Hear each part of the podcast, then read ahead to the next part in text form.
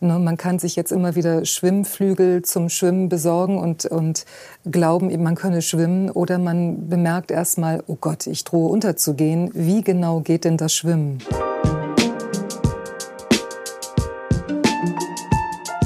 Herzlich willkommen zum Gefühlsecht-Podcast mit Cesar Trautmann, Katinka Magnussen und unserem wundervollen Gast Maria Sanchez. Vielen, vielen Dank, dass du da bist. Ich freue mich sehr. Liebe Maria. Herzlichen Dank. Zum dritten Mal. Ja, wie schön. Wir haben, also es gibt jetzt, jetzt ach, hau ich mal das Feuerwerk raus. Also wir haben ja am Anfang gesagt, wir machen zehn Folgen und gucken mal, wie es läuft. Heute haben wir, ich glaube, wir haben dann nach 15 Folgen festgestellt, oh, wir haben ja schon die 10 Folgen voll. Mhm. haben dann gesagt, jetzt machen wir die 100 voll. Die werden wir dieses Jahr wahrscheinlich nicht erreichen. Das ist gar nicht möglich aufgrund der Wochenzahl. Aber wir haben Halbzeit. Die Toll. 50. Folge. Also ein kleines wow. Jubiläum für uns. Das freut mich sehr für euch. Und ich darf das auch gleich zu dir rüberwerfen, denn du bist ähm, nach wie vor ähm, unsere meistgehörteste Folge wow. mit ähm, ja, jetzt mittlerweile fast 4000 Hörern. Das freut mich ähm, sehr. und die Leute, mhm. wenn ich nur ankündige, wenn wir nur ankündigen auf unserem Instagram-Story, äh, Maria Sanchez kommt, die Leute fliegen aus, fliegen aus den Angeln. Ja. Die Zuhörer, ja, mhm. ich so viele Fragen, ich weiß gar nicht, wo ich das alles sortieren soll. Mhm. Und ähm, genau, wir haben natürlich im Vorfeld ein bisschen überlegt, was könnte heute das Thema sein. Cesar, du hast dem etwas recherchiert und es gab kürzlich ein Video zum Thema inneres Mahnmal, mhm. was wir heute aufgreifen wollten. Darf ich den Ball an dich rüberwerfen? Mhm. Also Oder möchtest du noch mal vorher ansetzen bei dem, bei dem Thema mit, ähm, naja, was momentan so passiert überall? Genau, also wir kommen mit Sicherheit zu diesem inneren Mahnmal und äh, das ist unausweichlich. genau. Äh, ich finde es schön, wenn wir anfangen mit dem, was wir jetzt eben schon kurz vorher auch besprochen haben was ist jetzt in den letzten Monaten hochgerutscht. Du als Therapeutin äh, hast deutlich mehr zu tun als andere in der Corona-Krise, die gar nicht arbeiten dürfen. Also deine Zeit müsste wahrscheinlich doppelt und dreifach mhm. sein mhm. am Tag. Und ähm, was sind so die, so eine kleine Zusammenfassung, was sind die meisten Sachen, die jetzt hochkommen, die bei dir landen? Naja, es gibt ja im Augenblick die Situation, dass die Menschen nicht genau wissen, wie es weitergeht. Und an dieser Stelle, glaube ich, zeigt sich sehr stark, wie viel Verbindungen haben wir denn auch nicht nur zu uns, sondern auch zu etwas Höherem, zum Leben. Das Thema Vertrauen ist natürlich ganz weit oben. Und ich möchte es aber nicht nur darauf reduzieren, weil es gibt natürlich auch Menschen, die stehen existenziell vor dem Aus, die stehen ähm, auch was familiäre Probleme betrifft, die Krise, die Corona-Krise spült ja so viel nach oben, mhm. ähm, was vielleicht vorher unter dem Bewusstseinsradar geflogen ist, ist jetzt auf dem Radar. Mhm. Und jetzt ähm, ist das für manche Menschen einfach ein bisschen viel auf einmal. Und man kann an dieser Stelle jetzt einen Blick einnehmen, eine Blickrichtung ähm, oder einen Blickwinkel einnehmen, wo man sagt, wow, das ist jetzt die Möglichkeit, das ist ein Tor. Ich kann an dieser Stelle wenn die Krise hoffentlich jetzt irgendwann uns auch wieder entlässt, mhm. dann kann ich ähm, von einem anderen Punkt aus mit mir selbst starten. Mhm. Und für manche wird das aber sehr, sehr schwierig sein, weil sie erstmal in einer Situation landen, wo sie sich überfordert fühlen, wo sie mit Ängsten plötzlich zu tun haben, von denen sie vielleicht bisher noch gar nicht wussten, dass sie sie so haben, mhm. weil wir im Alltag manchmal so beschäftigt sind, dass wir gar nicht mitbekommen, wie es uns tatsächlich emotional geht. Und manche werden von ihrer ganz realen Alltagsrealität sich existenziell ähm, neu aufstellen müssen, beruflich neu aufstellen müssen. Also es ist wirklich eine sehr, sehr herausfordernde Zeit. Also es kommt immer darauf an, von welchem Blickwinkel wir drauf schauen. Man kann sagen, es ist eine Chance, aber es wird auch sehr schnell respektlos, wenn wir einfach nur sagen, es ist eine Chance. Für manche Menschen ist das erstmal nur, sie sitzen in der Hölle, gefühlt in der Hölle. Mhm. Und da gilt es jetzt ja wirklich eine eine Begegnungskompetenz mit sich selbst langsam zu erlangen, mhm. einen, in einen neuen Beziehungsraum mit sich selbst zu treten. Und das ist keine leichte Sache. Mhm. So, da habe ich ein tiefes Mitgefühl, wirklich mhm. auch für die Menschen. Und das ist vor allen Dingen nichts, was, äh, was wir so in einer Stunde genau. mal kurz abreiten. Ich wollte gerade genau. sagen, hättest du so eine Fünf-Punkte-Liste, die ich in Beziehung mit mir selber trete. Genau, das ist ja so die Kernfrage immer, oder? Maria, was muss ich ja. denn tun? Aber da wir dich ja schon etwas kennen, bist du nicht für die äh, Drei-Punkte-Diäte oder drei ganz, Punkte. Ganz so genau. leicht bist du da nicht zu Nein, knacken. es, es, ähm, es wäre nur ein Pflaster.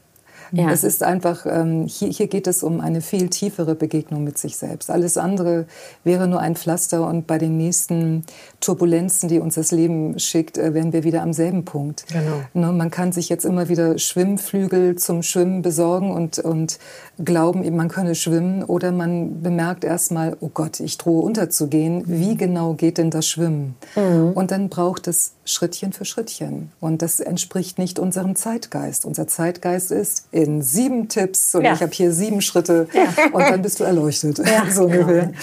Und das, ähm, aber so glaube ich, wird das unser Menschsein, unserer Vielschichtigkeit, unserer Vielfalt überhaupt nicht ähm, gerecht, wenn wir in diesen schmalen Bewusstseinskategorien denken. Wir sind mhm. unglaubliche Wesen, aber wir haben eben Fluch und Segen gleichzeitig. Mhm. Wir sind sehr breit aufgestellt.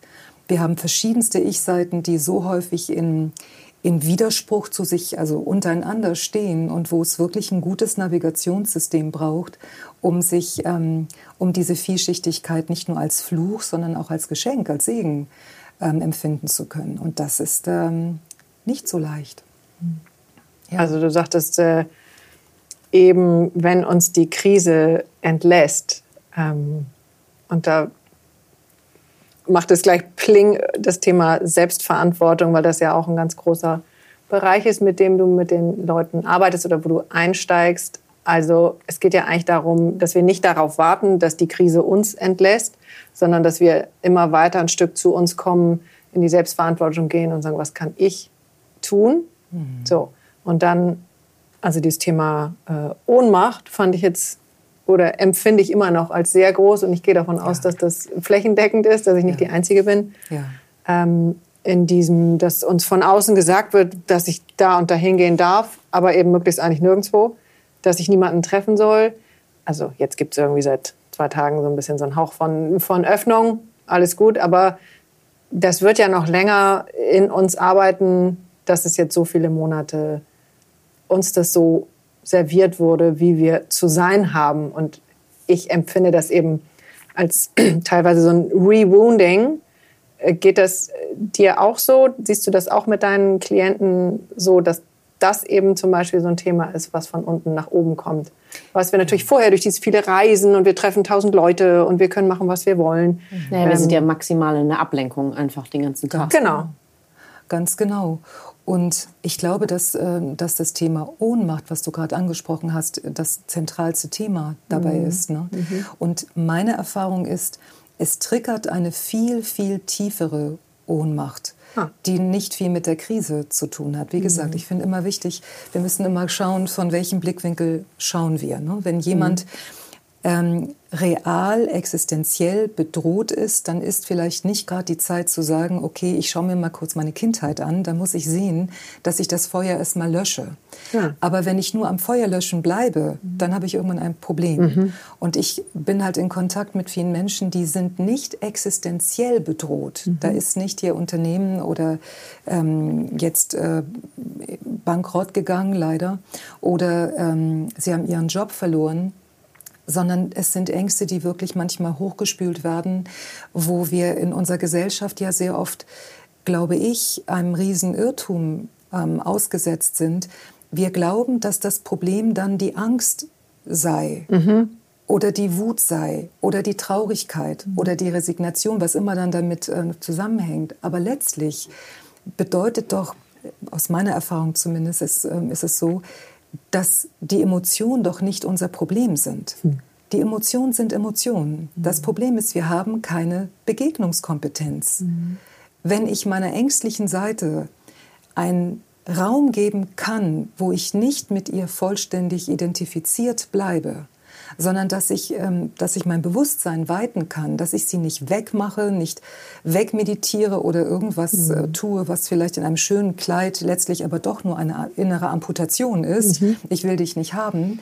Wenn ich es also lerne, tatsächlich stehen zu bleiben, nicht weiter zu flüchten und mich in meiner Vielschichtigkeit, wie ich eben meinte, zu erleben lerne, dann merke ich, glaube ich, sagen zu dürfen, aus der Erfahrung nicht nur auf meinem ähm, Heilungsweg äh, damals vor vielen Jahren, und, sondern auch in der Begleitung mit Menschen, die Angst war nie dein Problem. Mhm.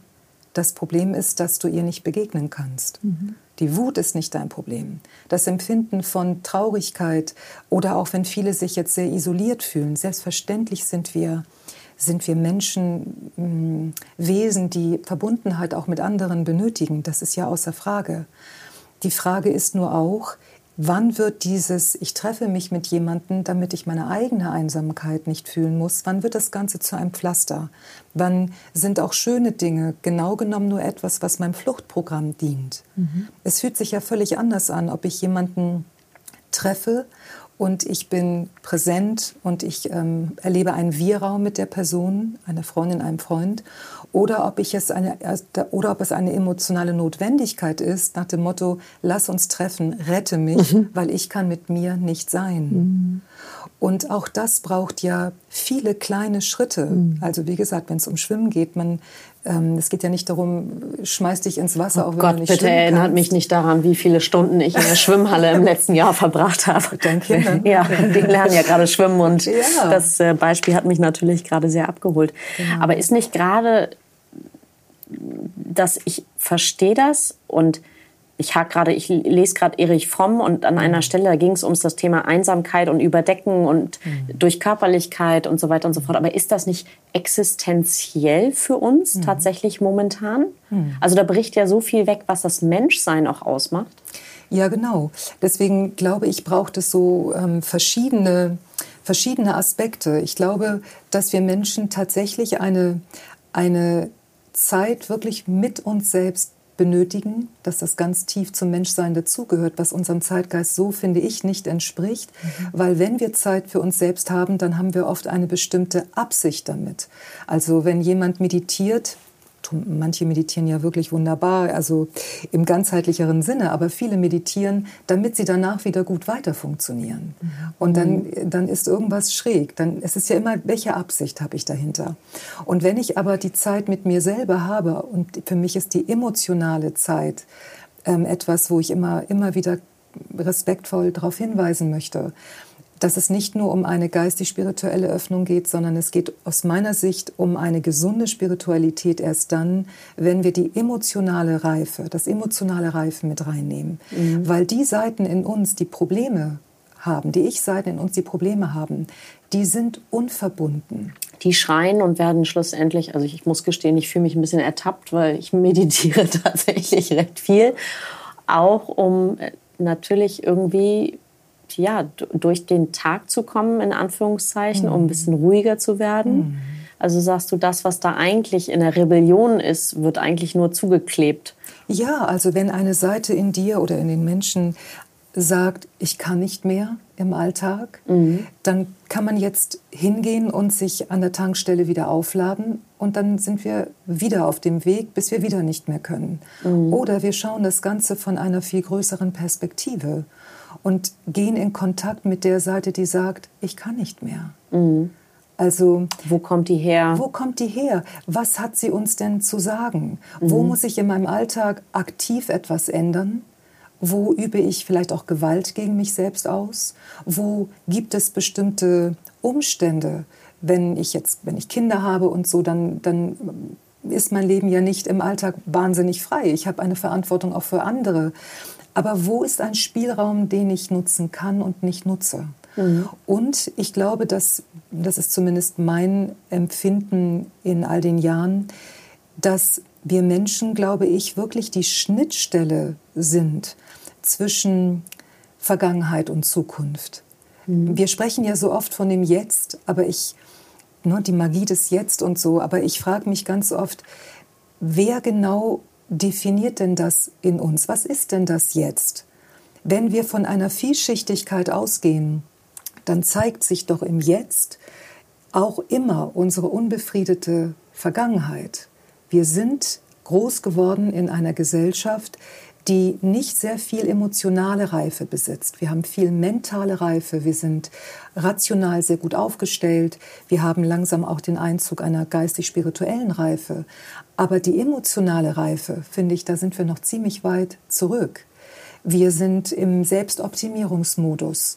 Wir wollen die Angst wegmachen, wegklopfen, wegatmen. Wir wollen die Unruhe möglichst schnell weghaben, am besten gestern schon. Wir gehen zur Therapie, damit wir uns ähm, hinterher besser fühlen. Wer hat jemals eigentlich festgelegt, dass Freude mehr wert ist als Wut? Wir folgen aber alle nur der Freude. Mhm. Dabei glaube ich, und das ist meine Erfahrung, es gibt etwas, das ist so viel tiefer und das ist die Seinsfreude. Mhm.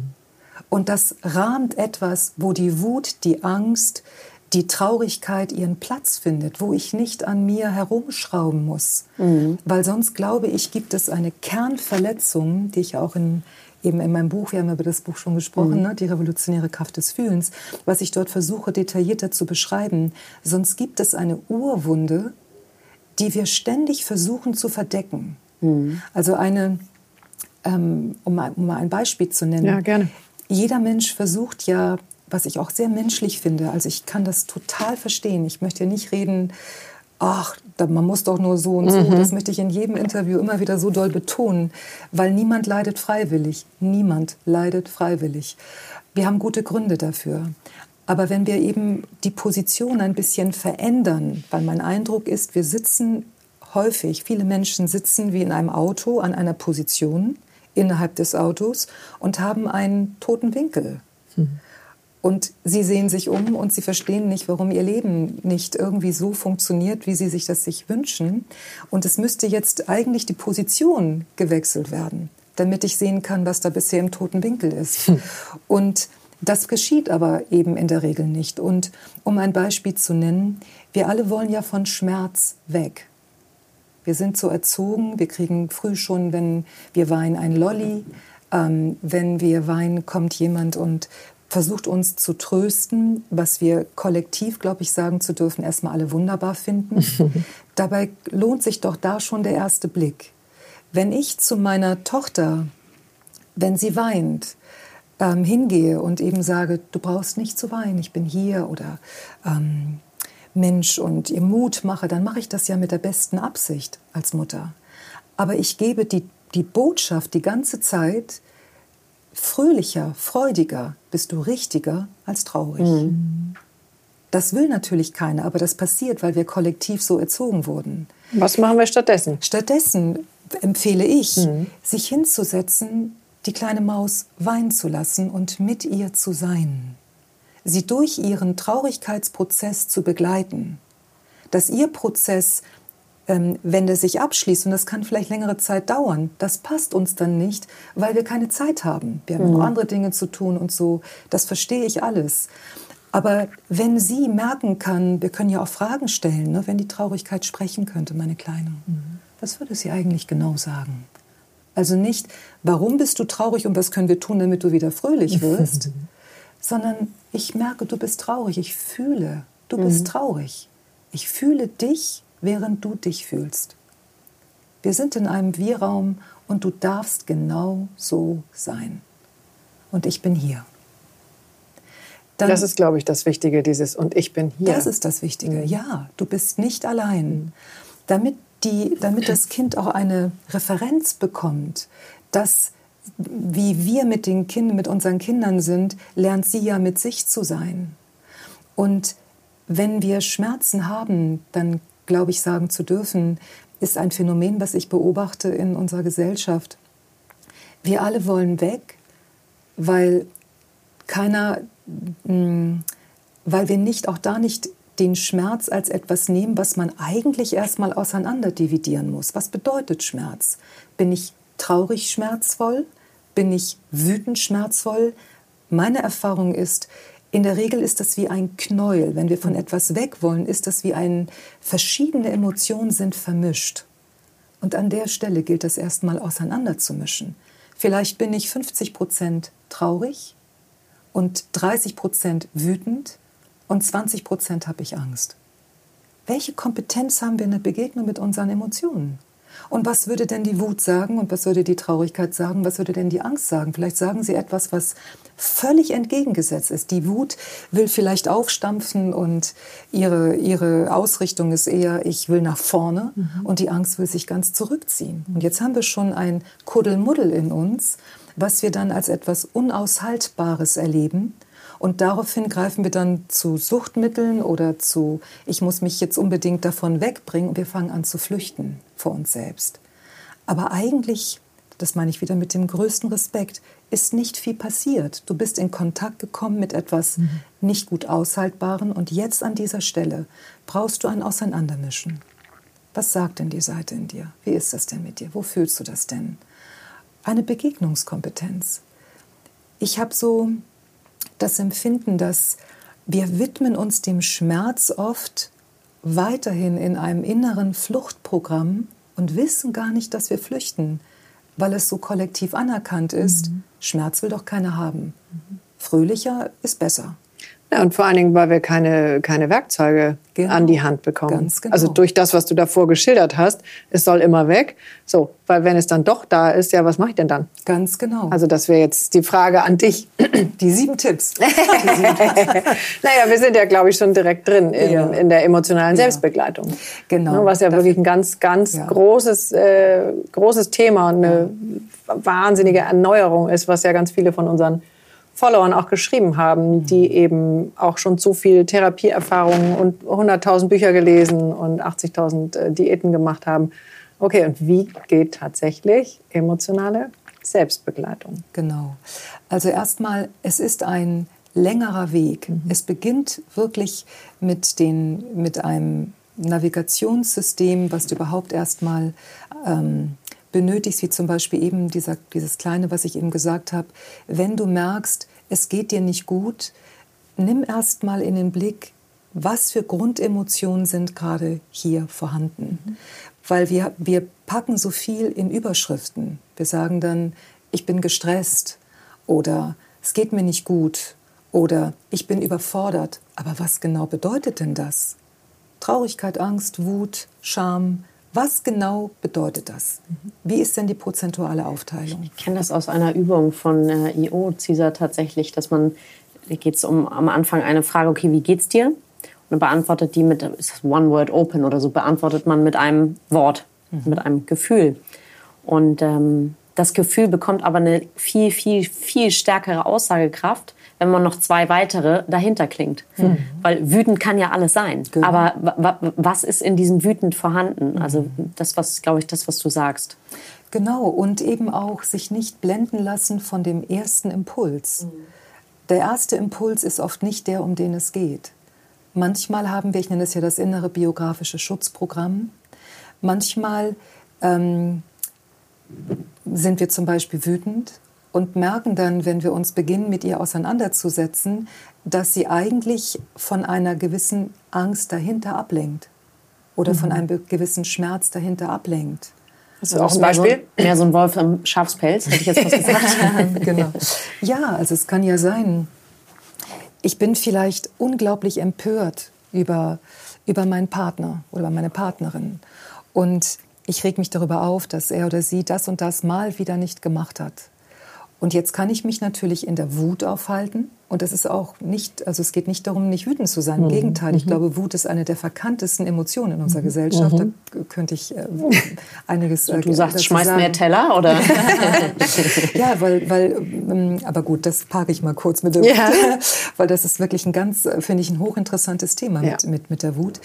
Ähm, und was ich aber durch die Wut, wenn die Wut dort an der Stelle ist, es gibt andere Wut, da, da würde ich genau das Gegenteil sagen. Aber jetzt an dieser Stelle mit dem Partner, um das ein bisschen zu verdeutlichen, was ich, was ich grundsätzlich sagen möchte. Wenn ich also jetzt in meiner Wut die ganze Zeit bleibe und ich, ähm, ich spreche zum hunderttausendsten Mal, wieso hast du eigentlich schon wieder nicht den Müll runtergebracht? Das kann doch echt nicht sein. Ich finde das respektlos mir gegenüber. Mhm. Man könnte ja erst mal fragen, Wieso hast du denn, wenn du ihm das jetzt hundertmal gesagt hast, nicht hundertmal bemerkt, dass es bei ihm nicht landet? Mhm. Also, ne? Mhm. Hallo, Senderempfänger, was mhm. ist denn hier? Mhm. So. das ist mal, das ist auch noch ein anderes Thema. Und jetzt, wenn ich mich jetzt hinsetze und erstmal der Wut Raum gebe, ist ja wichtig, dass sie erstmal da ist. Jetzt habe ich aber ein gewisses, eine gewisse Selbstbegleitung schon gelernt und für mich ist das ja also die Selbsttherapie, die ich ähm, in meinen Kursen ja auch versuche, den Menschen ähm, zu zeigen, diese emotionale Selbstbegleitung, geht eben wirklich nur Schritt für Schritt. Mhm. Und jetzt bemerke ich, ähm, da ist nicht nur Wut, ich bin nicht nur hundertprozentig wütend, da ist auch eine Angst. Und die ist vielleicht gar nicht so in meinem inneren System erlaubt. Es ist viel erlaubter für mich, innerlich wütend zu sein. Es gibt ja bestimmte Emotionen, die sind erlaubter mhm. und es gibt Emotionen, die sind nicht so erlaubt und es gibt Emotionen, die sind völlig verboten. Mhm. Das nenne ich ja das Hoheitsgebiet von uns, wo wir dann wo wir dann ganz schnell immer wieder weg wollen. Aber da kommen wir in dieses Auto, in dieses biografische genau, rein. Ne? Also was ist, äh, genau. was für Rollen waren ganz genau. okay, so da, wo ich groß geworden bin. Ganz mhm. genau. Ja. Und vielleicht bemerke ich dann, es gibt letztlich eine tiefe, tiefe Angst in mir, dass ich bei meinem Partner, mit meinem Partner einen gewissen Wir-Raum nie betreten kann dass er mich nie verstehen wird, dass ich einsam bleibe auf dieser emotionalen Ebene. Das heißt, ich glaube, wir reden über den Müll, aber eigentlich reden wir über eine, wir reden nicht über die Zahnpastatube, wir, wir landen immer wieder da, aber eigentlich reden wir über eine Sehnsucht vielleicht und vielleicht auch über einen Schmerz. Und dieser Schmerz kann mein Tor sein zu mir hin, weil ich sonst versuche, über den Partner etwas zu erfühlen, was ich selber in mir nicht erfühlen kann. Mhm. Und dann bin ich eigentlich schon in einer Projektion. Dann bin ich, dann bin ich in der Regel nicht mehr eine erwachsene Frau oder ein erwachsener Mann, dann bin ich ein Kind. Mhm. Und ich hoffe so sehr, endlich gesehen zu werden. Und wenn wir damit gehen, wenn Partnerschaften auf diese Weise und da ist ein Riesenfeld mit Partnerschaften, aber jetzt nur als ganz kleinen Aspekt, wenn wir auf diese Weise uns selbst immer wieder begleiten, dann wächst langsam ein anderes Wir. Es geht ja nicht darum, oh, oh, du darfst nicht wütend sein. Dann bin ich wieder in so einem, aha, erleuchtet geht so. ja, darum geht es ja nicht, sondern es geht darum, dass ich, dass ich in einem lebendigen Austausch bin. Ich werde vielleicht wieder wütend werden und dann werde ich vielleicht beim nächsten Mal eher stoppen. Und vielleicht, wenn ich schon meiner Angst begegnen konnte, kann ich dann dem Partner sagen, warte mal, ich merke, ich bin schon wieder in der Zahnpastatube. Eigentlich habe ich einfach nur Angst. Mhm. Ich habe Angst, dass wir uns nicht auf dieser tiefen Ebene begegnen können, nach der ich so viel Sehnsucht habe. Und ich weiß gerade nicht, was ich, ich weiß gerade nicht. Ich bin einfach hier und weiß nicht. Und dann wieder gucken, was kommt dann. Ne? Manchmal entstehen dann völlig neue Begegnungsräume auch untereinander. Aber erstmal braucht es ja den Begegnungsraum auch in uns dass ich das nicht, dass ich das, dass es nicht in einem Entweder-Oder ist. Entweder ich bin nur mit mir oder ich bin nur mit meinem Partner oder nur im Außen, sondern ein Und. Mhm. Ich brauche Zeit mit mir, Verabredung mit mir, dass ich mich tiefer, langsam mehr und mehr kennenlernen darf und kann dass ich, dass mein Leben durch mich mehr ähm, atmen kann und dadurch öffnet sich gleichzeitig aber auch ein ganz, ganz anderer Bierraum mit anderen. Mhm. Und ich brauche meinen Partner eben oder meine Partnerin, um mit ihr auch bestimmte mm, oder mit Freunden, mit Menschen Wir-Räume zu erfahren, die ich vielleicht noch gar nicht kenne, weil in meiner Biografie es sie nicht gab. Mhm. Letztlich ist doch das ganze Leben auch eine Heilungsreise. Mhm. Im besten Heil Fall. Ja, also. Wenn wir das wollen. Wenn wir das wollen. Und letztlich dann auch eine Heilungsreise ist eine Heimkehr. Ne? So. Ja, also von daher glaube ich, dass, dass schwierige Situationen, die wir haben, dass es sich lohnt, wie ich vorhin meinte, die Vielschichtigkeit, da wirklich von uns Menschen die Vielschichtigkeit mit zu berücksichtigen, weil Sonst landen wir mit dem, worüber wir auch schon in anderen Podcast-Folgen, die wir jetzt hier gemeinsam mhm. ähm, erfahren konnten, sonst landen wir in diesem, ich bemerke nicht, welche Absicht ich eigentlich habe. Und ich bin immer noch zutiefst parteiisch. Mhm. Ich hätte mich gern so und so. Ich bin wütend, dass ich wütend bin, so ungefähr. Ja? Und das zu bemerken, wie ich ja schon oft sagte. Mhm. Wer geht zur Therapie? Wer in mir streitet sich? Wer meditiert und warum? Es geht nicht darum, anders zu sein. Mhm. Es geht darum, einen Raum zu öffnen, wo du dir selbst mehr Daseinsrecht nach und nach geben kannst.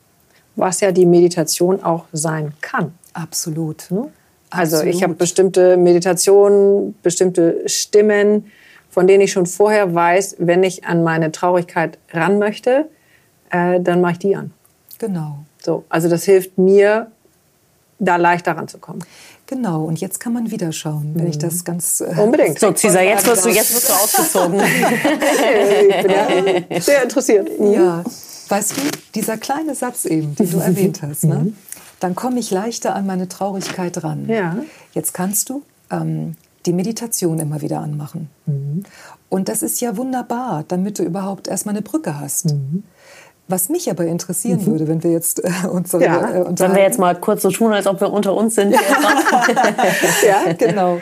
Was mich interessieren würde, wäre, was macht es denn schwierig, da ranzukommen? Welche uh, Seite? Das kann ich genau sagen. Also, weil ich bin total gut da drin, in so eine Starre zu gehen mhm. ähm, und das erstmal alles nicht zu fühlen. Mhm. So. Und jetzt kommen dann wieder Fragen, mhm. oder? Welche Seite in dir führt dich in die Starre? Und wenn du nicht sofort versuchst, aus der Starre rauszukommen mit der Meditation, mhm. was erlebst du denn in der Starre? Weil wir sind ja nie ganz erstarrt und wenn wir tot. Mhm. Starre bedeutet ja in der Regel, dass viel zu viele Emotionen auf einmal wirklich da sind. Mhm. Unser System geht in einen Notfall, wir mhm. erstarren, mhm. was bedeutet, die Spannung, die emotionale Spannung, und korrigiere mich, ne, wenn mhm. ich dir jetzt, äh, wenn ich was sage, wo du merkst, das resoniert in dir gar nicht. Mhm. Ich kann dir nur meine Erfahrungen mhm. ähm, respektvoll hier mitteilen. Ne? Ähm, Starre bedeutet, die Spannung, die emotionale Spannung ist zu hoch für mein inneres Gefäß. Mhm. Und jetzt kann ich natürlich mir Brücken bauen und meditieren, damit mein Gefäß wieder weiter wird. Und dann mhm. fühle ich zum Beispiel die Traurigkeit, mhm. die sonst immer von meinem Schutzprogramm in erstarrt, nur erstarrt oder wenn sie aufkommen möchte, geht mein Schutzprogramm mit mir in die mhm. Erstarrung. Oder ich und, ich, und das zu machen ist erstmal gut, in diese Meditation zu gehen, weil ich ja wieder eine Zentrierung habe. Mhm. Aber dann ist ja wichtig, wie gehe ich jetzt weiter? Gehe ich zurück und schaue mir die erstarrte Cisa an? Mhm. Und was ist denn mit ihr? Mhm. Wer ist denn da eigentlich?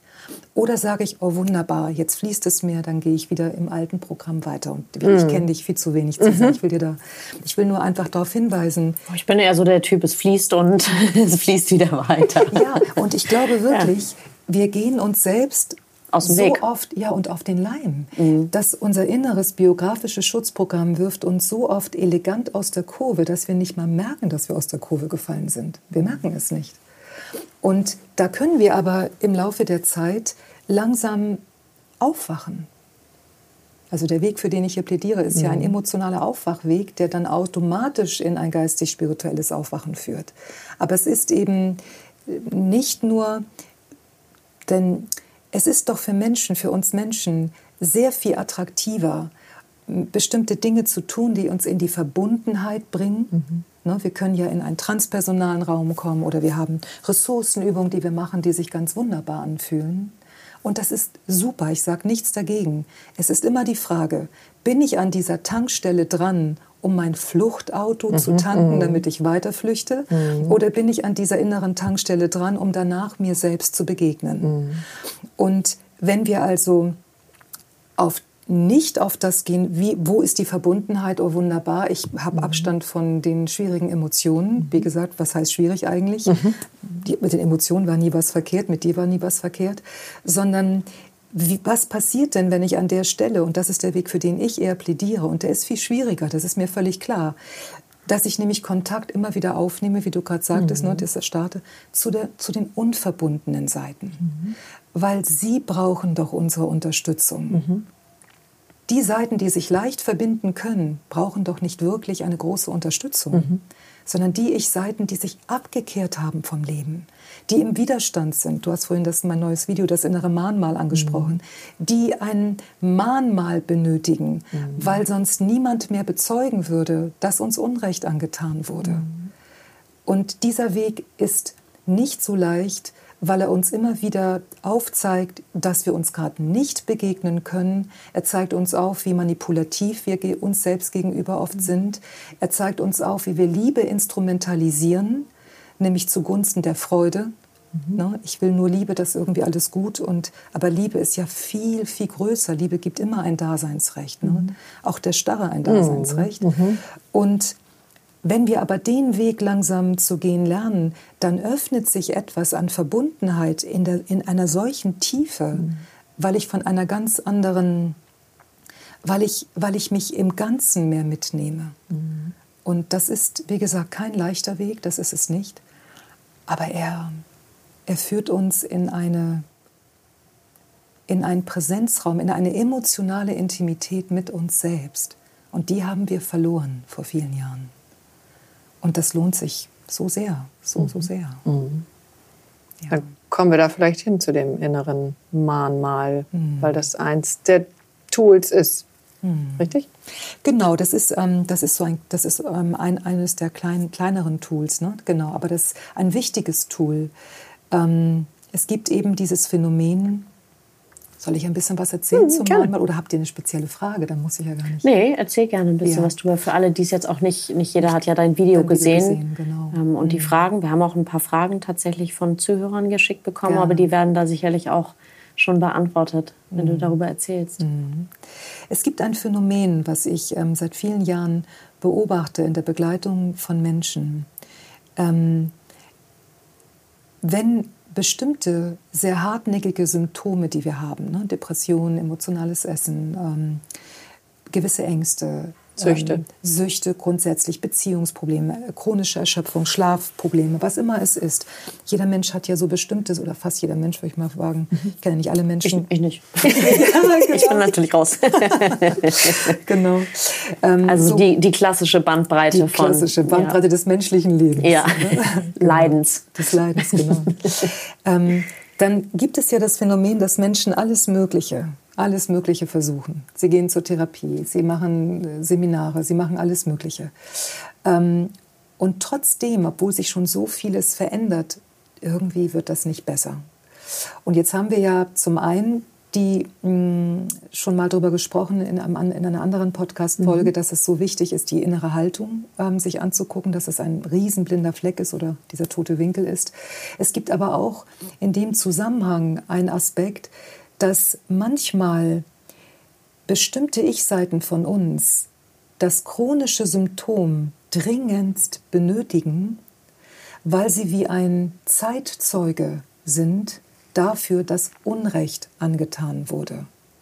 Was ich also öfter erlebe in den in den Therapien, wenn ich Therapie gebe, ich ähm, bin ja Traumatherapeut und wenn wir dann wirklich da reingehen, dann gibt es nach einer Zeit, am Anfang ist es den Menschen in der Regel überhaupt nicht bewusst, gibt es manchmal Ich-Seiten, die sich zeigen, die zum Beispiel dann sowas sagen könnten in die Richtung, ich kann nicht vom Leiden loslassen, sonst hätte er oder sie gewonnen. Dann wäre also er oder sie meine Mutter oder wer auch immer mir das angetan hat, wenn es mir wieder besser gehen würde, dann würden ja die anderen dann denken können, naja, ganz ehrlich, so schlimm kann es doch nicht gewesen sein. Du funktionierst wieder, jetzt können wir doch weitergehen. Also deshalb hält jemand lieber an der Depression genau. fest? Genau, okay. hält jemand an der Depression fest und macht deutlich, ich gehe nicht einfach weiter. Das war viel zu schlimm. Seht her, was ihr mit mir gemacht habt. Seht her, was ihr mir angetan habt.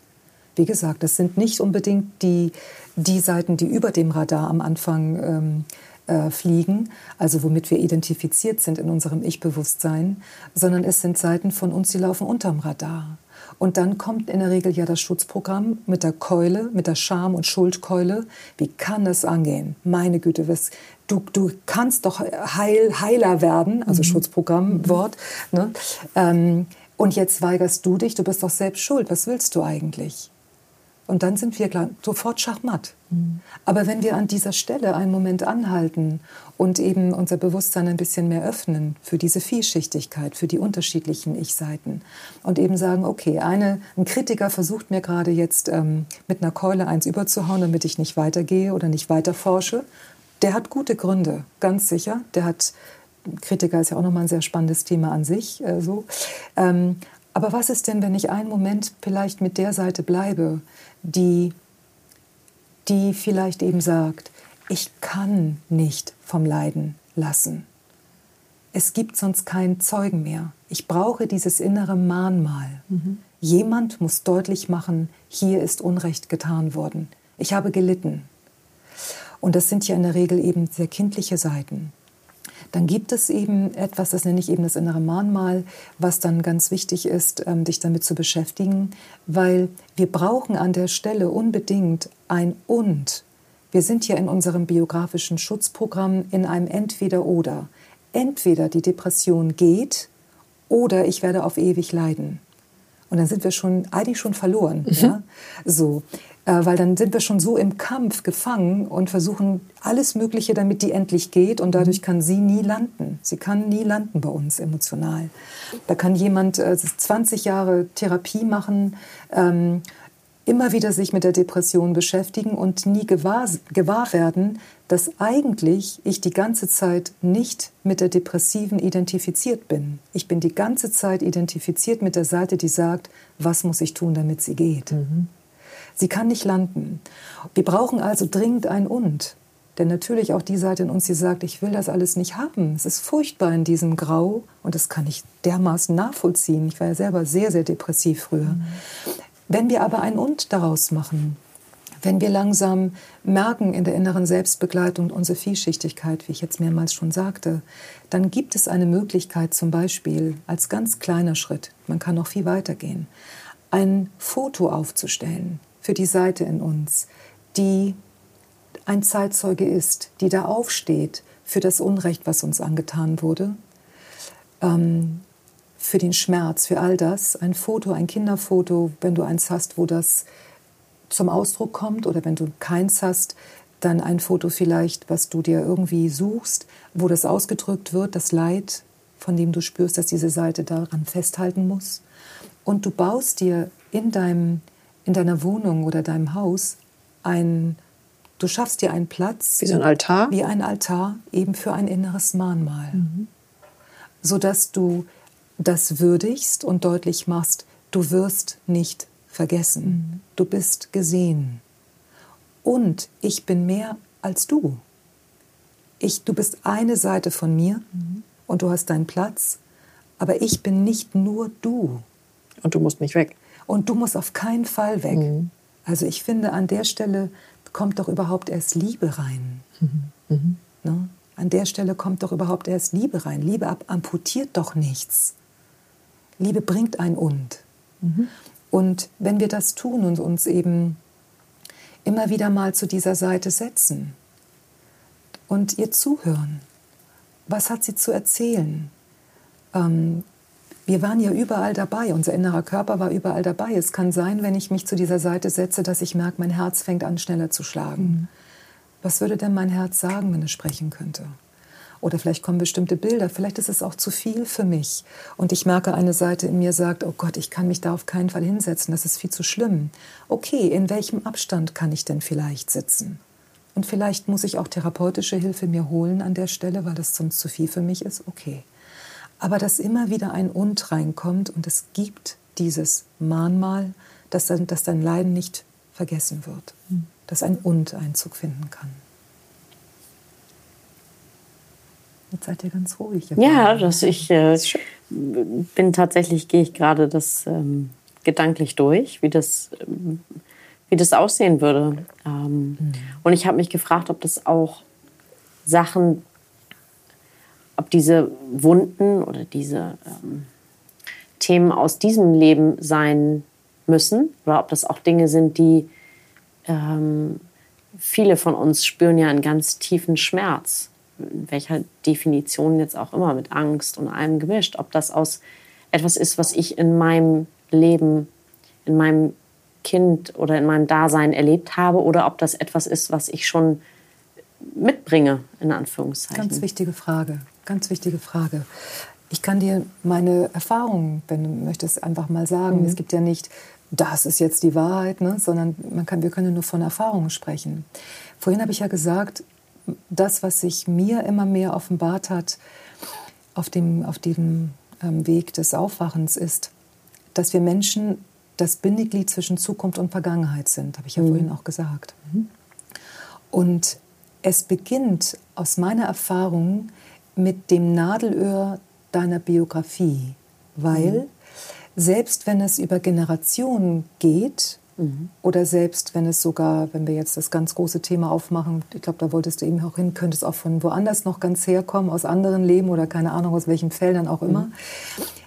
Es beginnt ja, dass du in etwas hineingeboren wirst, in ein Feld hineingeboren wirst, was eine, einen Boden dafür gibt, dass das in dir dann entstehen kann. Mhm. Also wenn du zum Beispiel ähm, das sagen ja manchmal auch Leute, ne, ähm, die dann sich selbst vielleicht zu begegnen lernen oder die, die sich überhaupt erstmal anders wahrzunehmen lernen. Dann wird ja manchmal gesagt, ich habe gemerkt, das ist die Traurigkeit meiner Mutter. Mhm. Und dann sage ich sehr häufig zu den Menschen, das spielt überhaupt keine Rolle, denn sie zeigt sich Weil sie dir. ist bei mir gelandet. Genau. Mhm. Ähm, weil wenn wir von der Warte ausgehen, dann könnte deine Mutter sagen, ja, ja, aber es ist die Traurigkeit meiner Mutter mhm. und meiner Mutter. Und es hat wieder ganz viel mit dem, ich weiß nicht, ob der Begriff schon im Podcast fiel oder im Vorgespräch, es hat wieder ganz viel mit dem Thema Selbstverantwortung zu tun. Ja. Also Selbstvertrauen, Selbstverantwortung. Weil ja. irgendwann, irgendjemand muss es irgendwann zu sich nehmen. Mhm. Lösen ich weiß gar nicht, also erstmal vielleicht nicht lösen, nehmen, aber zu sich zu nehmen. Sich ja. nehmen. Mhm. Und wenn wir nur sagen, oh, das gehört zu meinem Vater, das gehört zu meiner Mutter, das ist ja nicht verkehrt, aber auch da, Vorsicht vor dem Entweder-Oder. Mhm. Hier ist ein Und. Du bist die Tochter, du bist der Sohn deiner Eltern. Du hast das in deinem System. Du bist in dieser Linie. Mhm. Und wenn deine Eltern es nicht zu sich nehmen und du es nicht zu sich nimmst, irgendjemand Dann muss es, es mein Kind. Genau, irgendjemand mhm. muss es irgendwann zu sich nehmen. Mhm. Und und dazu gehört natürlich mit allem, was es bedeutet, mit den Seiten in uns, die sagen, da habe ich keinen Bock drauf. Wieso habe ich denn jetzt diesen Mist an der Backe? Das kann ja alles sein. Auch da Vorsicht vor dem, oh, aha, jetzt muss ich das zu, sich, zu mir nehmen oder ich bin äh, schlechter Mensch oder so. Nein, da auch wieder, welche Palette öffnet sich denn da? Da gibt mhm. es verschiedene Seiten. Und erstmal beginnt es ja häufig mit dem, ich will das nicht zu mir nehmen. Es ist doch so schwer. Ja, dann beginnt da deine Reise. Das gehört ja schon zum Zu sich nehmen. Mhm. Aber wir sind in einer Linie und dadurch, dass aber in unserer Biografie wir in, diese, in dieses biografische Schutzprogramm gekommen sind, wo wir seit Generationen drin sind, ähm, müssen wir aus meiner Sicht durch dieses Nadelöhr, über, Nadelöhr überhaupt durch, damit wir aufwachen können und uns ermächtigen können, emotional ermächtigen können, um einer emotionalen Wahrheit einen Ausdruck geben zu können, die mich auf eine Weise aufwachen lässt, dass dann, wenn andere Dinge mir dann begegnen, ich auf die auch reagieren kann. Wenn ich sonst das nicht tue, wenn ich nicht meine Biografie ins Zentrum stelle, dann glaube ich, bleiben zu viele blinde Flecken. Ich, ich gehe mir auf den Leim. Also ich, meine Erfahrung ist, es beginnt mit dir und auf dem Weg, wie es mit dir beginnt, kommen andere Strömungen aus, aus Transgenerationsgeschichten mhm. mit rein.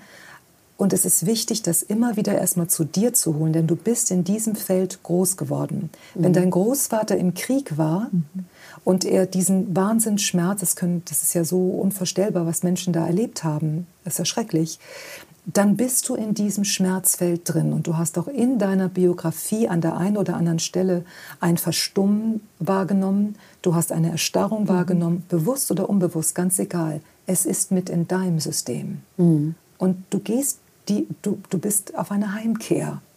Und die betrifft erstmal, von wo kommst du? Und auf dem Weg zurück, ne, da, da ist ja dieses Phänomen, indem du auf dem Weg zurück bist, bist du gleichzeitig auf dem Weg nach vorn. Mhm. Wir mhm. haben ja nur die Gegenwart. Die Gegenwart ist der einzige Moment, wo sich Vergangenheit und Zukunft ja treffen kann. Und in der Gegenwart entscheide ich, oder entscheidet etwas in mir, eben manchmal das Schutzprogramm so, ob das, was auftaucht aus der Vergangenheit, ob das wieder in den Kreislauf der unbefriedeten Vergangenheit zurückfließt, weil ich dem nicht begegnen kann, mhm. oder ob ich es zu mir nehmen kann und daraufhin habe ich eine echte Zukunft. Nicht nur ich werde älter, ich reife. Es gibt ja zwei Arten von Zukunft, glaube ich zumindest, und zwei Arten von Vergangenheit. Es gibt die unbefriedete Vergangenheit und es gibt die befriedete Vergangenheit. Es gibt die Vergangenheit, die hat einen Punkt ich habe etwas erlebt, das ist abgeschlossen, Punkt. Und es die Vergangenheit, ich habe etwas erlebt, das ist zeitlich abgeschlossen, aber emotional bin ich voll drin. Mhm. Und dann ist das nicht abgeschlossen, dann sind die Zeiten durcheinander. Und demzufolge, wie begegne ich mir in der Gegenwart? Wenn ich in der Gegenwart mir nicht gewahr bin, dass ich jetzt gerade die Vergangenheit wiederhole, und das ist ja keine so leichte Sache, da wachen wir, wie gesagt, erstmal auf, wenn ich das nicht mitbekomme, dann entwickle ich mich nicht. Ich bin morgen die gleiche Person, dieselbe Person wie heute. Wenn ich es aber zu mir nehme, bin ich morgen nicht mehr dieselbe Person. Dann, deswegen, wir sind an dieser Schnittstelle zwischen Vergangenheit und Zukunft. Und ich finde, ähm, da liegt auch die Gnade unseres Menschseins. Und das ist eine Form der Spiritualität, ich nenne sie ja auch emotionale Spiritualität, was sich erstmal ja auszuschließen scheint. Aber für mich gehört zu einer gesunden Spiritualität dass wir uns über, das, über die Begegnung mit der Biografie ganz stark im Hier und Jetzt ähm, wiederfinden können, indem wir lernen, das, was aus der Vergangenheit kommt, und das hört übrigens auch nicht auf. Mhm. Ähm, wenn, wenn, wir, wenn wir schon viel mit unserer Vergangenheit gearbeitet haben, dann kommen andere Felder. Da, da geht es auch ins Kollektive rein. Ich glaube, dass wir Menschen wirklich die Schnittstelle da sind und dass, das, dass unser Menschsein, wenn wir das unter diesem Aspekt betrachten, eine vollkommen andere Lebendigkeit bekommt. Aber das bedeutet nicht mehr flüchten, sondern wirklich stehen bleiben. Und stehen bleiben bedeutet auch, der Flüchtenden in mir zu folgen, aber nicht mit ihr identifiziert zu sein. Hm.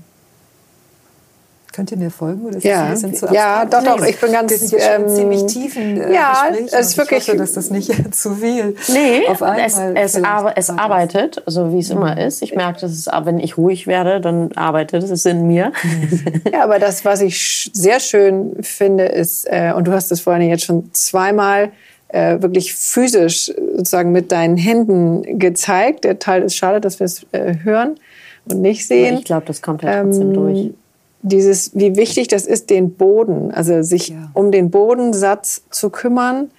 Äh, und ich liebe auch die Spiritualität. Ich bin wahnsinnig schnell, gehe ich da nach oben, da ist alles irgendwie super und so weiter.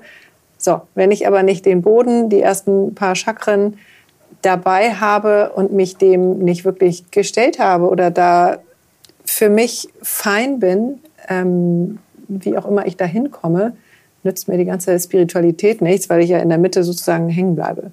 Genau. Oder spätestens da ist dieser Knoten, von dem du äh, auch erzählt hast. Genau. Und dieses Wirrwarr von, äh, was will ich haben, was will ich nicht haben. Und äh, genau. den gehe ich schon sehr. Und es ist eine mit. völlig andere Form der Spiritualität. Mhm. Es ist eine ganz andere Form. Ähm, ob wir die Spiritualität im Geiste des Schutzprogramms nutzen, mhm. das kann man ja ohne weiteres. Mhm. Es gibt ja, ich glaube, wir haben, glaube ich, schon mal darüber gesprochen, es gibt ja ähm, Menschen, die haben eine unglaubliche geistige Reife gehabt, mhm. spirituelle Lehrer, die emotional zutiefst missbräuchliche Dinge getan mhm. haben. Ja. Du kannst dich öffnen, mhm. das ist ja eine Sache der Bewusstseinsschulung in diesem Bereich. Ähm, und da kannst du ja in unglaubliche ähm, Sphären gehen, ne? bis zur Non-Dualität. Also da gibt es ja Wahnsinns, also unglaublich großartige äh, Dinge, die du da erfahren kannst. Aber du kannst dann trotzdem emotional auf einem Reifegrad sein, der nicht sehr hoch ist. Mhm. Es geht aber nicht andersrum. Mhm. Wenn du emotional reifst, öffnen sich automatisch, also wenn du, wenn du auf die Weise jetzt emotional reifst, wie ich sie verstehe, eben, was ja immer wieder auch bedeutet, die innere Haltung zu hinterfragen. Ne, wer meditiert? Wer geht zur Therapie? Weil sonst sind wir ganz schnell dabei und, ähm, und glauben, ne, oder Schattenarbeit, wenn so viele Leute sagen, ja, wir müssen ja Schattenarbeit machen. Okay, wer will die Schattenarbeit denn machen und warum? Mhm. Ja, gerade in Zeiten, wo es auch so ein, ich sag mal, ich nenne das immer liebevoll spirituellen Tourismus. Also es ist ja auch sehr genau. im Trend. Ja? Genau. Machen die äh, Zeitschriften auf und überall ist von Spiritualität die Rede. Ähm, und jetzt ist es Yoga und dann ist es Atmen und dann ist es das nächste. Genau. Ähm, und da musst du. So, da kann man natürlich sehr leicht mit aufsteigen. Ja. Und wie gesagt, wir, wir werden aus der Kurve geschmissen und merken es nicht. Mhm. Wir gehen uns selbst auf den Leim. Dann glauben wir, wir seien total liebevoll, aber eigentlich sind wir im Fluchtauto. Ne? Weil, weil wir fühlen dann große Verbundenheit. Und das ist ja auch, ich möchte noch mal sagen, dass daran ist nichts verkehrt. Die Frage ist nur, wofür nutze ich meinen vollen Tank? So. Mhm. Und wenn ich das nutze, um von meinen schwierigen Emotionen wegzukommen, dann bin ich immer noch auf der Flucht. Ja, und sie holen einen eben irgendwann dann wieder so, ein. Zum Beispiel über die hartnäckigen chronischen Symptome. Mhm. Sie sind ja unsere mächtigsten spirituellen Lehrer. Die hartnäckigsten Symptome sind unsere mächtigsten spirituellen Lehrer. Damit meinst du körperliche Symptome? Auch, also, oder Depression, also ja, wiederkehrende, ja. leidbringende Symptome. Nicht jede Krankheit ähm, ist für mich, ähm, ist für mich ein, ähm, hat für mich einen Aspekt aus der Vergangenheit. Ich glaube, es gibt auch ähm, bestimmte Erkrankungen oder Phänomene, ähm, die bleiben für uns ein Mysterium. Also ich glaube, wir können sicherlich nicht alles erklären. Ne? Ähm, aber es lohnt sich immer zu schauen, ob eine emotionale Komponente mit drin ist, weil sehr, sehr häufig ist sie mit drin. Und, und wenn wir auf diese Weise beginnen, ähm, uns zu erleben, dann ist das, dann, das ist eine ganz andere Art des Menschseins. Wir sind auf einem ganz anderen Trip, weil wir, weil wir nicht nur das Feine suchen, sondern weil wir uns auch im Groben begegnen können. Wir, haben, wir Menschen haben auch echt heftige Seiten in uns. Wenn wir verletzt wurden in unserer Biografie, dann haben wir sehr heftige Seiten in uns. Da ist manchmal eine Wahnsinnswut. Es gibt alles Mögliche. Wie gesagt, Wut ist, wie gesagt, völlig verkannt aus meiner Sicht. Ähm, Können wir da mal eine Folge draus machen? So ungefähr, genau. Aber das, ähm, du lernst dir zu begegnen, egal was kommt. Du lernst dir zu begegnen. Du wirst immer weniger parteiisch ähm, weil du das Parteiischsein in dir immer mehr entdeckst und nicht versuchst zu beseitigen. Die, Widers die Widersprüche dürfen da sein. Mhm. Du kannst sehr liebevoll sein und du kannst eine Seite haben, die sehr neidisch ist. Ja. Und wie kannst du jetzt mit denen in Kontakt treten? Nicht, damit die Neidische nicht mehr neidisch ist. Ne? Also, wir wollen alle zur Freude, wir müssen alle irgendwie da, Erleuchtung geht so und so. Mhm. Sondern ja, indem die Neidische ein Daseinsrecht bekommt. Was wäre denn, wenn sie auf ewig neidisch sein dürfte? Denn das ist für mich eine der zentralsten Fragen, die ich meinen Klienten auch stelle. Wenn jemand sagt, ähm, ich bin gut auf meinem Weg, auf meinem spirituellen Weg, du nennst das, finde ich, sehr schönes Wort, spiritueller oder Begriff, spiritueller Tourismus, super Wort oder super Begriff. ähm, ne, ja, und alles darf da sein, alles ist wunderbar. Und dann frage ich ganz oft, ist das Konzept, was du gerade vertrittst, tatsächlich von dir richtig gut erforscht? Denn wenn das so wäre, dann dürfte doch die wütende Seite exakt genauso da sein wie die Freude. Dann gibt es keine Wertigkeit. Mhm. Ist das wirklich so bei dir? Ich fühle mich erwischt. Ja, ich mein, nee, nee, nee. Ja, ja, das genau. war, war, ein Spaß. Aber, Aber ja, natürlich. Das ist ja, also ich schließe mich da selber ein. Das ähm, das, ich lasse es mal arbeiten. Wir streben alle nach der Freude, weil ja. wir zutiefst parteiisch sind, weil wir kollektiv aus dieser, aus ja, dieser Ecke das kommen. ist auch, also ich will das jetzt, nee, ich will nehmen das, versuche das mal zu mir zu nehmen. Ja, ich habe da eine Wertung drin. Also die Freude ist gut und die Wut ist, ich glaube, in Teilen kann ich die nehmen und auch hinlegen und auseinanderpflücken und trotzdem ist eine Wertigkeit drin. Genau. Und es geht nicht darum, nicht zu werden. Wie groß darf denn der Altar sein? das entscheidest du. genau. Es geht nicht darum, nicht zu werden. Mhm. Es geht darum, aufzuwachen, also dass wir die Wertigkeit mitbekommen. Mhm. Und was wäre denn, wenn die Seite, die wertet, noch viel mehr werten dürfte? Statt zu sagen, aha, alles darf da sein, okay, du willst offensichtlich nicht, dass die Wut, also wenn ich jetzt du, ne, ich, mhm. ich, ich, ich nehme es von dir weg. Mhm. Du willst offensichtlich, du Ich-Seite willst offensichtlich nicht, dass sie da ist. Okay, erzähl mir mehr. Mhm. Und dann nicht nach dem Motto, erzähl mir mehr, damit wir doch am Ende dich wieder ins Förmchen bringen können und du dann doch irgendwie fröhlich bist. Mhm. Sondern da kommt wieder die Vielschichtigkeit. Was ist mit den uns? Wir Menschen brauchen und und raus aus dem Entweder-Oder. Und damit meine ich, das Entweder-Oder wird gerahmt von einem und. Mhm. Das ist für mich wie dieses Yin-Yang-Zeichen. Die meisten Menschen sehen in der Regel nur Yin-Yang, aber das Interessante ist doch der Kreis drumherum. Mhm. Der Kreis drumherum ist das Entscheidende. Mhm. Das und die Verbindung auch, das ist ja eine zauberhafte Verbindung in diesem genau. Symbol. Die sind ja ganz eng. Eng verbunden mhm. und trotzdem sind sie total unterschiedlich. Mhm. Die Dualität darf da sein. Mhm. Und es gibt einen Kreis, das meine ich mit dem und, mhm. der beides rahmt. Ja, vereint. Ja. Mhm. Sie dürfen im Entweder-Oder bleiben, weil ein und das Ganze rahmt. Sehr schönes Bild. Und, und an der Stelle, glaube ich, ähm, haben wir wirklich diesen toten Winkel. Wir glauben dann, ne, ich bin, ich meditiere und ich mache alles Mögliche und ich so super, wunderbar. Frag dich, dürfte dein dein Symptom, weil wie gesagt, mächtigster spirituelle Lehrer unsere Symptome, dürfte dein Symptom auf ewig da sein? Das ist doch die interessante Frage. Und die meisten werden natürlich sagen, bist du wahnsinnig? Ich will doch nicht ewig depressiv bleiben oder ewig äh, übergewichtig bleiben. Meine Knochen tun weh, meine Gelenke tun weh, mhm. weil sie im Entweder-Oder-Modus sind. Deine Depression ist doch nicht dein Problem. Dein Gewicht ist doch nicht dein Problem. Mhm. Die Seiten, die da drin stecken, können nicht landen. Mhm. Und es geht nicht darum, wenn sie landet, dann verschwindet das endlich, weil das riechen, die, unsere verletzten Ich-Seiten riechen das doch 30 Meilen gegen den Wind, ob du dich, ähm, ob, ob sie manipuliert werden. Deswegen sind sie ja so hartnäckig. sie gehen eben nicht, sie lassen sich nicht in dieses, was ich nenne, geliebte Kind-System-Förmchen mhm. mhm. pressen. Und ich weiß, dass wenn ich, wenn ich mit Menschen spreche, entsteht ganz oft erstmal wie ein Knoten weil dann sofort ist, ja Moment, wenn es nicht das ist und nicht das, was ist es denn dann? Weil wir in diesem, wenn wir das Yin-Yang-Zeichen benutzen, wir sind auf der Ebene von Yin-Yang und wir können aber in diesem Kreis drumherum auf, äh, aufwachen. Mhm. Und das ist eine völlig andere Art zu leben. Und dann, dann ist nicht mehr, ich bin depressiv oder ich bin nicht depressiv, sondern die Seite in mir kann mir wertvollste Informationen geben, die ich für meine Zukunft, mein Reifen dringendst benötige. Und ich muss natürlich nicht, also wenn ich emotionales Essproblem habe, ist die Lösung ja nicht, ach, dann isst mal einfach. Das ist das Gleiche nur in Grün. Mhm. Da ist ja nichts mit Aufwachen. Es ist aber auch nicht ein Verbot. Mhm. Und wie gesagt, da gibt es oft erstmal einen Knoten, weil unser Bewusstsein kollektiv erstmal so gar nicht denkt und fühlt, in der Regel zumindest, ähm, weil wir in diesem Entweder-Oder sind. Es geht nicht um Freischein, es geht nicht um Verbot. Es geht um einen ganz anderen Weg. Mhm. Der Weg der Begegnung, der Begleitung, der inneren Begleitung. Dass ich von den Lehrern in mir, den chronischen Symptomen, lernen darf. Mhm. Und das ist nicht immer angenehm. Wahrscheinlich sogar eher selten.